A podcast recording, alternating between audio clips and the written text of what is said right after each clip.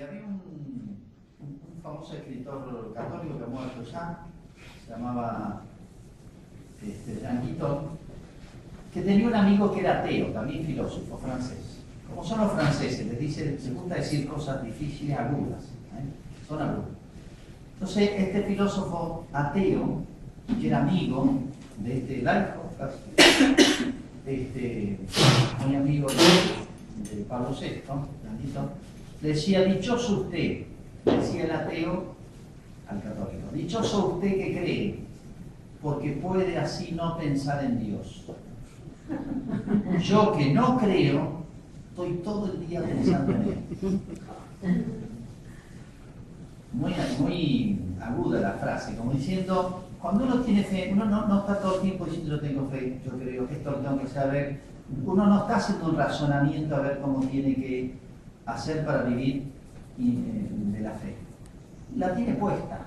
Uno no se da cuenta que tiene los ojos hasta que le duelen. La salud no se siente, se siente la enfermedad. Bueno, nosotros que vivimos la fe no nos damos cuenta de todo lo que eso significa y todo lo que eso podría significar. Este ateo es para analizar la frase porque es genial al negar a Dios, es tan antinatural negar a Dios que la realidad se le imponía, se le imponía. Entonces, por eso pienso todo el día en Él.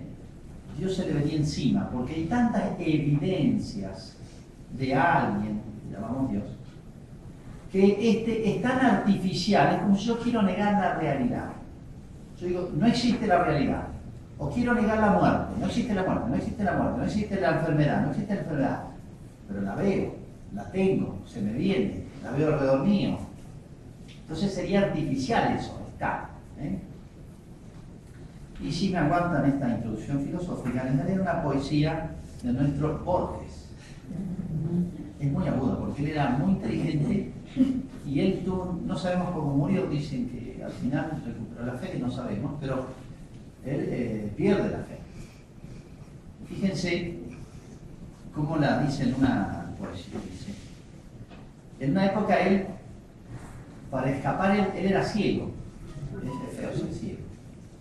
Y él veía que la se le venía y las dificultades la seguían. Así que él le, angustiaba mucho la enfermedad, la situación del ciego, la vida del ciego, ¿no? que tiene sus limitaciones y que se le venía a la muerte. Entonces, había una especie de corriente filosófica que niega la realidad. Y después se da cuenta que es una estupidez. Dice, negar la sucesión temporal, negar el yo, o sea, negar que yo exista, negar el universo, son desesperaciones aparentes y consuelos secretos. Son como consuelos. Entonces hay una manera de escapar del dolor y la muerte. Decir, esto no existe, no existe, no existe. Nuestro destino no es espantoso por irreal, es espantoso porque es irreversible y de hierro. El tiempo es la sustancia de que estoy hecho. El tiempo es un río que me arrebata, pero yo soy el río. Es un tigre que me destroza, pero yo soy el tigre. Es un fuego que me consume, pero yo soy el fuego. O sea, el tiempo pasa y yo me voy poniendo viejo y se me viene la muerte en realidad, ¿no? Y termina así. El mundo, desgraciadamente, es real. Yo, desgraciadamente, soy vos. La ciencia siempre es provisoria. Y yo le digo, mira, todas las fórmulas de Einstein, todas las han corregido. No eran escasas, servían, pero las han precisado, las han corregido. Entonces, no era la realidad, se le escapaba alguna cosa de la realidad. En cambio, la fe, creo en Dios Padre Todopoderoso, miren, eso va a ser dentro de dos mil años, es certeza. ¿Y se hizo el debate al final? No. No, pero ¿sabes por qué no se hizo? No les interesó. Como diciendo, es como diciendo, yo estoy en un nivel. La fe es para ignorantes, es para los niños, es para los que están subdesarrollados mentalmente. Esa, ese hay unos católicos entre los científicos, y, yo insistí, me he propuesto dos o tres veces ya. Y me dicen, no, no tienen el más absoluto interés. ¿Por qué? Porque es como decir, es como si un universitario se sentara a debatir con los que están en, tercer grado primario. Como diciendo, eh, la fe son entretenimiento, ignorancia, son cuentitos, son fantasías, es un mundo fantástico. Bueno, es como si dijera Harry, Harry Potter, un científico hablar. No, Harry Potter es todo fantasía, no me vengan con eso. Bueno, algo parecido. Y es exactamente al revés. Y ojo, como los cristianos a veces nos, nos, nos, este, eh, acomplejamos. No, la fe es superior a la ciencia, lo que ellos llaman ciencia, ciencia experimental. En el medioevo la tenían muy clara, las ciencias experimentales se desarrollaron mucho en el medioevo. Pero ellos decían, la ciencia suprema es la ciencia que Dios transmite a los hombres.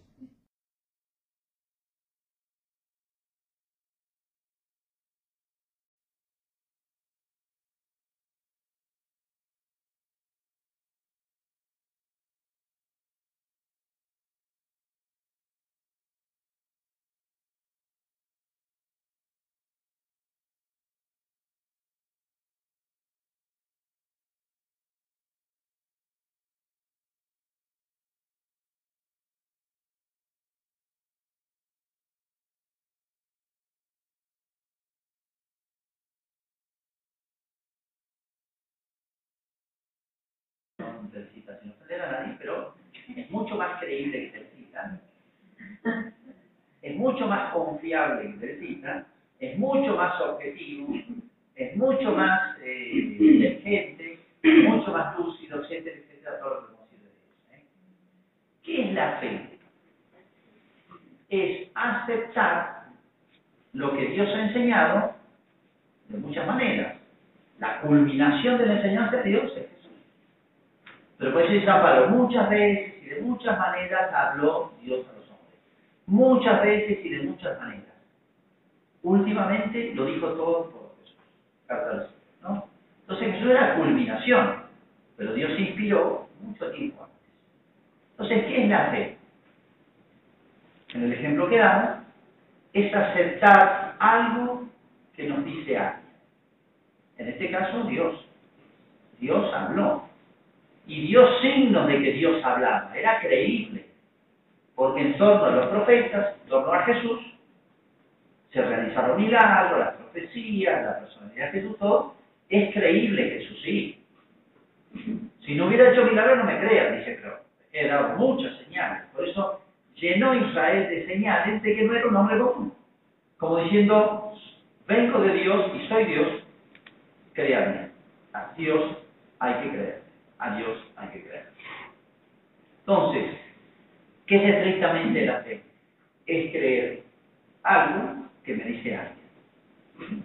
En este caso, entonces, fíjense, si entendemos eso, realmente nos damos cuenta que lo primero sobre lo cual la fe recae es sobre alguien, sobre una persona. Entonces, la fe es ante todo aceptar a alguien. El testimonio de Dios y sobre todo, yo diría de una manera principalísima, de Jesús. ¿eh? En Cristo lo dijo todo. Es verdad que Dios guarda muchos secretos, todo lo que necesitamos. Hay mil curiosidades, esto cuanto al número de los. ¿Qué fecha es el mundo? ¿Cuándo fue creado el universo? ¿Cómo lo hizo eso? Hay, hay montones de cosas que, Dios se las guarda. Dios reveló lo que necesitábamos saber nosotros. Entonces, la fe es aceptar a alguien, y es a Jesús. Entonces, el testigo tiene una función fundamentalísima. Entonces, la fe es aceptar a Jesús, ante todo. Es aceptar a alguien, se carga Claro, uno a veces piensa que la fe es un sentimiento, o otros piensan que la fe es una especie de estudio de verdades de la fe. Y hay que saber que Dios creó la definición de creación, Sí, todo eso, no perdamos de vista lo esencial. La fe es aceptar ante todo a alguien. ¿eh? Y si yo acepto a alguien, de ahí ya no me, es ninguna violencia la fe. Fíjense que hay personas, uno lo nota mucho en los retiros. Los retiros donde a veces son retiros de, de primer impacto, de conversión. me doy cuenta cuando una persona se convierte en serio, es cuando descubrió a Jesús. Si una persona descubre y adhiere a Jesús, se resuelven todas las dudas, se resuelven todos los problemas. Pero hay personas que, fíjense, entre nuestros cristianos, que dicen, sí, esto de la iglesia sí, pero esto no, y esto no lo entiendo, esto no lo acepto, y esto de mala gana, y esto... Si uno aceptó, entendió, adhirió y aceptó a Jesús, lo demás sale solo. Santa Teresa decía que le era más fácil aceptar las verdades más incomprensibles, pues son más divinas, son más altas. Entonces hay más luz, más perfección, más, más, más. ¿eh? Son más aceptables. Entonces, fíjense esa simplicidad de la fe de los santos, lo es, o de nuestros abuelos a veces. Mamá me decía lo que su mamá le enseñaba, o sea, era siempre, hijita, si la iglesia lo dice, hoy, si iglesia dice, vamos a ver, no que el Vaticano, que el Papa, que los teólogos, que este, que el otro, pero a mí me parece, ojo, entre nuestros cristianos. Mi abuela decía, hijita, si lo enseña la iglesia, esa es fe, esa no es falta de ignorancia, no es falta de, de, cultura religiosa, no, esa es la simplicidad de la fe. La fe es algo tan simple como la vemos los niños. Creo que casi todos habrán enseñado catecismo o habrán visto cómo un niño adhiere a la verdad del catecismo. Enseñenle los misterios. La Trinidad es eso. Claro, uno enseña un grande y, si es más instruido, si es universitario o nada, que cómo puede ser esto, que tal cosa, empiezan mil cuestionamientos. Ahí está patinando la fe. El niño tiene esa fe simple que la tiene el bautismo. Se le está eh, ilustrando nomás, la tiene. Por eso es tan simple aceptar los misterios. ¿eh? Entonces, esto es importantísimo y es adherir a alguien. Y una vez que yo adherí, entendí esa lección, lo entiendo o no lo entienda, me cueste o no me cueste, ya eso no interesa. Eso ya, ya, si le creo a Dios, le creo todo, lo fácil lo difícil, lo que me resulta cómodo y no, el misterio y lo que me es más simplemente lo más aceptable. Bueno, este, la fe entonces tiene otro aspecto, voy como progresando en el tema, la fe es la elección a alguien y a todo lo que es lo médica, ¿no? Ahí está el contenido de la fe que como dice en la en la carta apostólica Porta a través de la fe es como una puerta. Vamos a hablar de ese tema, que nos introduce en todo el misterio de la salvación. Es una puerta que nos introduce. Pero fíjense, antes de verlo como puerta de la fe, la fe es un vínculo. Y acá, este, todo un texto de la carta a los hebreos que dice, es preciso que quien se acerque a Dios crea es preciso que quien se acerque a Dios crea.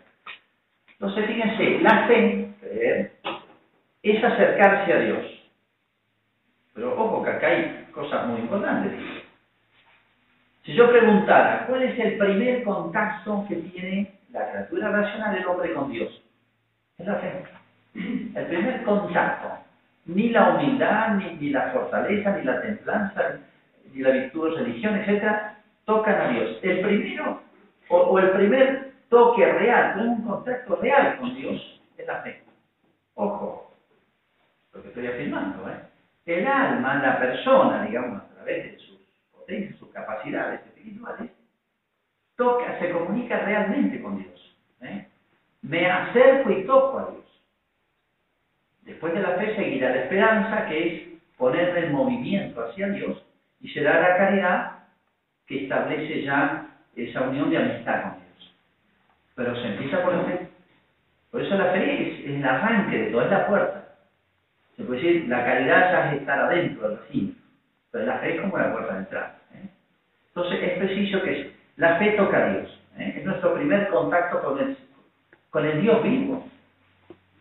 Y aunque uno no esté haciendo actos de fe, sea porque está durmiendo, sea porque está distraído, o el niño que no tiene actos, no puede hacer actos conscientes y libres, el chico toca Dios, lo tiene, está la fe. Se dice que está como hábito, pero está la fe. Entonces está en contacto vital con Dios, es como una especie de cordón umbilical.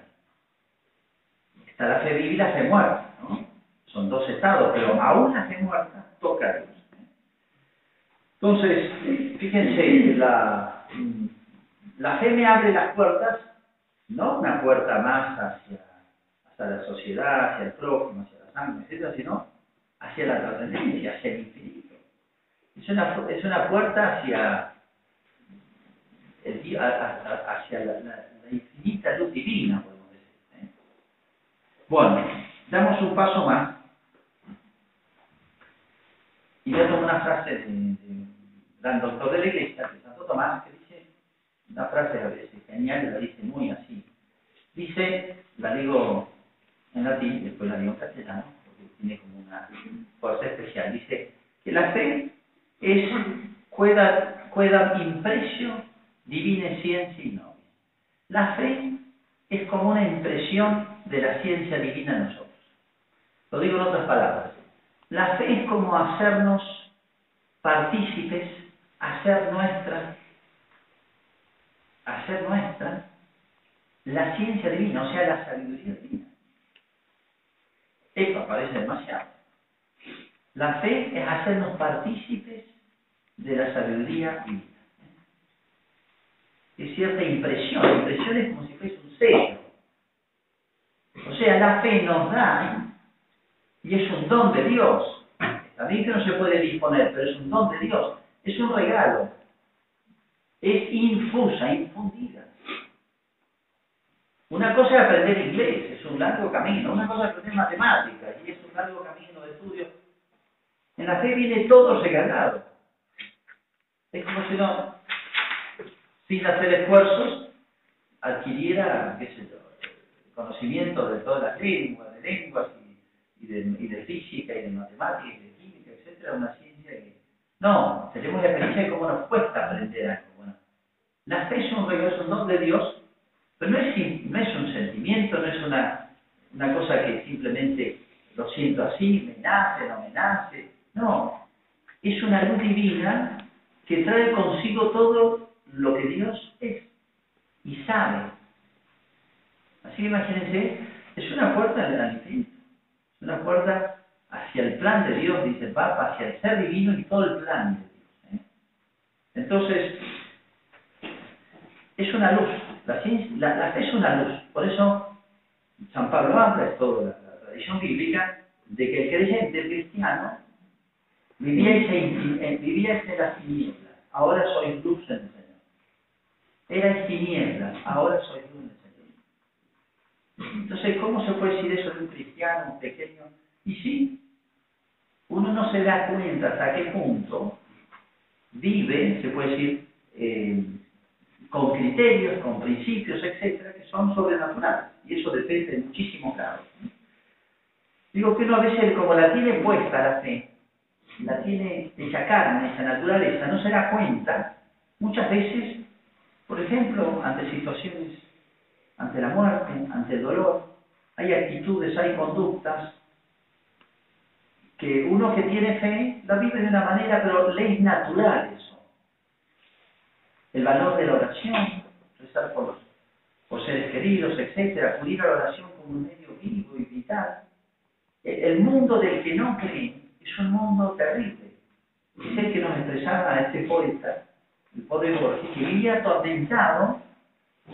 Ese tormento nosotros no lo sufrimos, pero no nos damos cuenta, porque es como una, es, como una especie de salud del alma, que uno no se, a veces tiene que mirar desde afuera, analizar un poquito, como decía ver los conversos para valorar. Este, es una luz, ¿no? Y eso hay que ser consciente.